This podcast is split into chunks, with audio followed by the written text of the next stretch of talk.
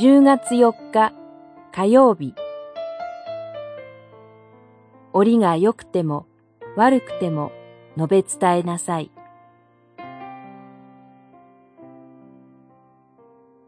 テモテへの手紙2、3章、4章。御言葉を述べ伝えなさい。折が良くても悪くても励みなさい。四章二節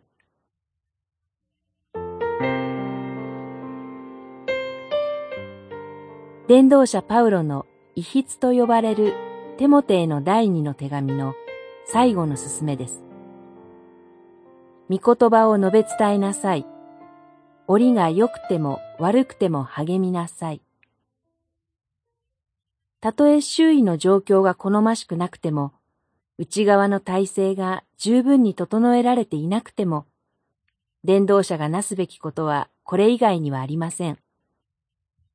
このことをパウロが命じる理由は、次第にローマ帝国による教会への迫害の激しさが迫っているからですし、人々が神の真理に耳を傾けるよりも、自分の好みや世の関心にだけ注意を払っていたからです。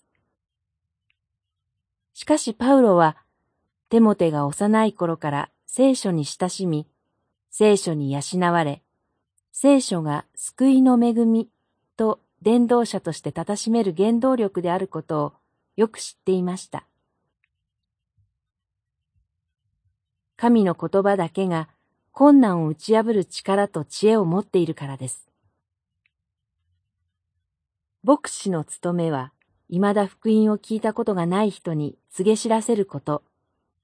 救われてキリストのものとされた神の羊たちの魂を配慮すること。